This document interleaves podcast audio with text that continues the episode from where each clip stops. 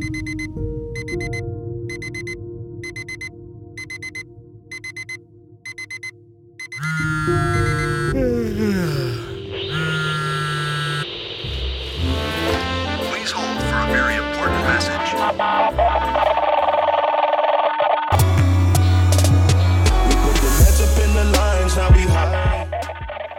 Hallo und herzlich willkommen zu dieser neuen Podcast-Episode. In dieser Folge geht es darum, wie man am besten den ersten Schritt macht beim Einstudieren eines neuen Stückes. Ich wünsche dir viel Spaß bei dieser Folge.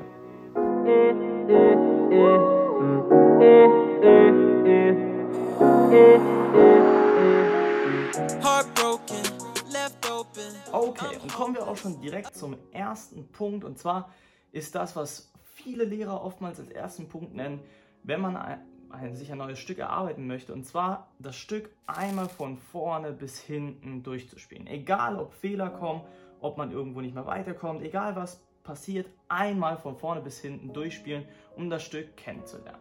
Das würde dann ungefähr so aussehen, zum Beispiel ich bin gerade dabei, äh, neue Beethoven-Sonate Opus 27 Nummer 1 mir einzuüben. Und das würde dann ungefähr so aussehen, ähm, dass ich das einfach irgendwie probiere, von vorne bis hinten durchzuspielen.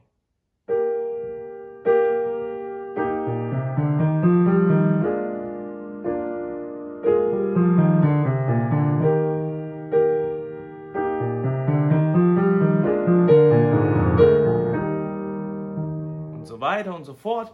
Und irgendwie erstmal einmal reinkommen und das durchspielen. Ich muss auch jetzt direkt sagen, ich habe das jetzt gerade selber auch nicht vom Blatt gespielt. Ich habe es mir vorher immer angeschaut.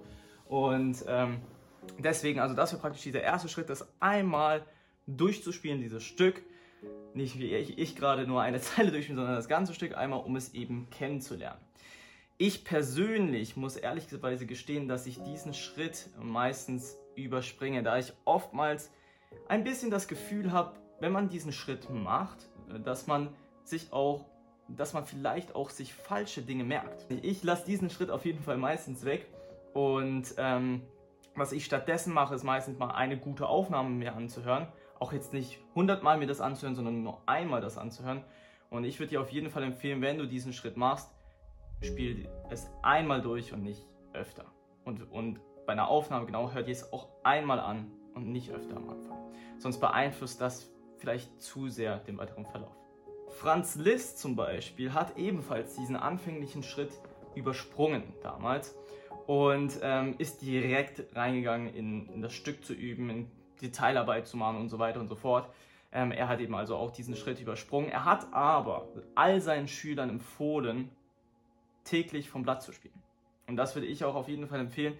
Ähm, das vom Blatt spielen ist wichtig zu lernen. Ich würde es nur nicht dazu benutzen, ähm, wenn du ein neues Stück gefunden hast, dass du es kennenlernst von vorne bis hin, sondern ich würde einfach so viele Literatur wie möglich vom Blatt spielen, jeden Tag ein bisschen.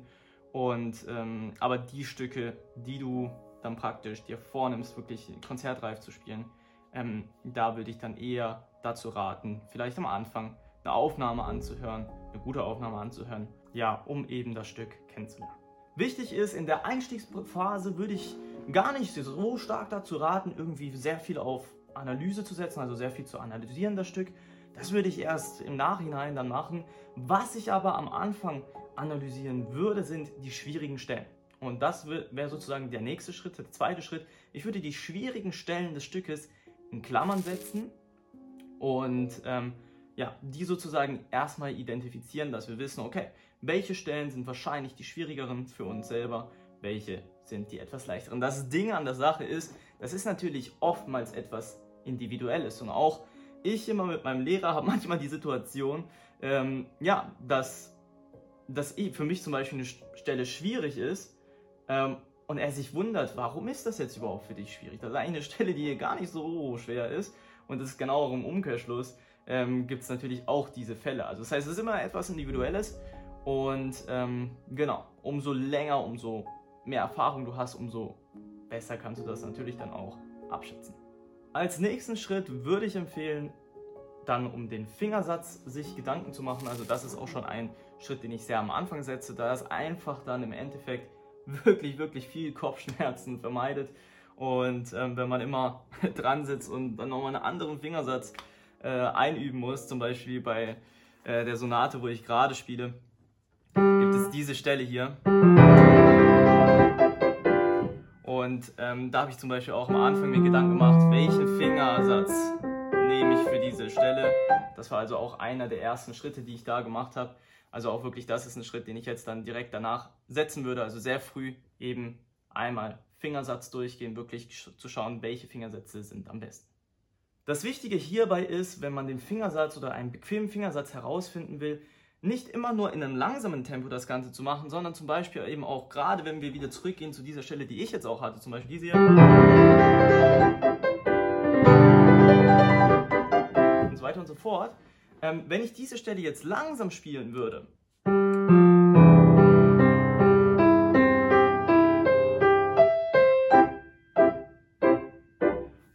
Und ähm, da könnte auch zum Beispiel eben dann ein ganz anderer Fingersatz, zum Beispiel jetzt hier,